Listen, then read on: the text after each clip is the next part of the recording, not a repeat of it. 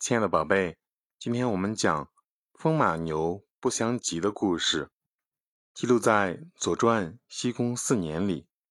风马牛不相及的意思呢，指的是两地相隔很远，即使牛马走失，也不会跑到对方的境内，用来比喻事物之间毫不相干。春秋初期，齐桓公任用管仲为相，大力推行改革，使齐国一跃成为春秋初期较强大的诸侯国家。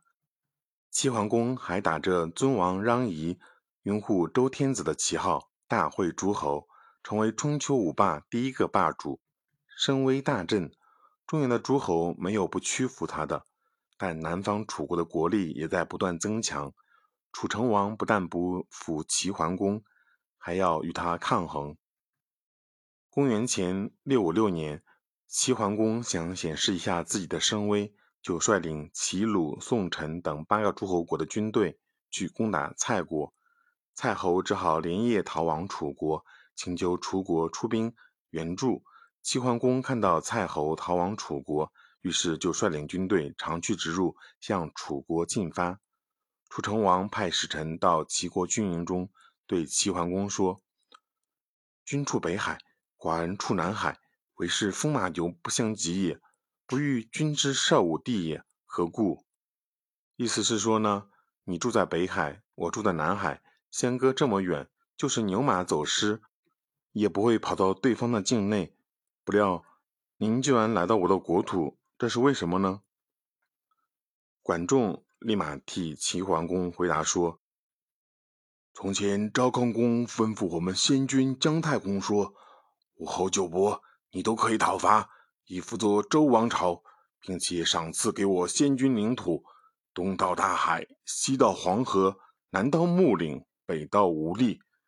你们长期不向周天子进贡楚国的特产，我们要向你们征求。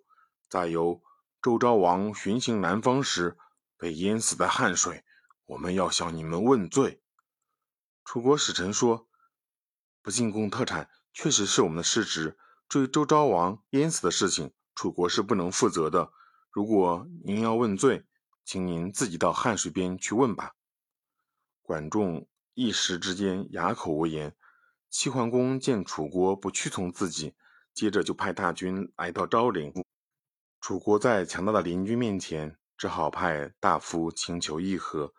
齐桓公得知楚国早有准备，如果用武力讨伐楚国，势必会两败俱伤，只好同楚国讲和。双方言归于好，各自撤军。从这个故事，我们明白什么道理呢？齐国和楚国相距万里，风马牛不相及，但齐国出兵攻打楚国，找出各种冠冕堂皇的借口。借以隐藏称霸的真正动机。管仲还借周昭王之事威胁楚国，但周昭王本身昏庸无能。当他第二次渡汉水时，当地百姓痛恨他，便为他造了艘大船，船是用胶水粘成的。当船行至江中时，胶水遇水分解，船也散架了。周昭王及其陪同官员纷纷落水而死。由此可以看出呢，大失民心是周昭王丧命的关键因素。管仲却将周昭王之死怪罪到楚国头上，真是欲加之罪，何患无辞？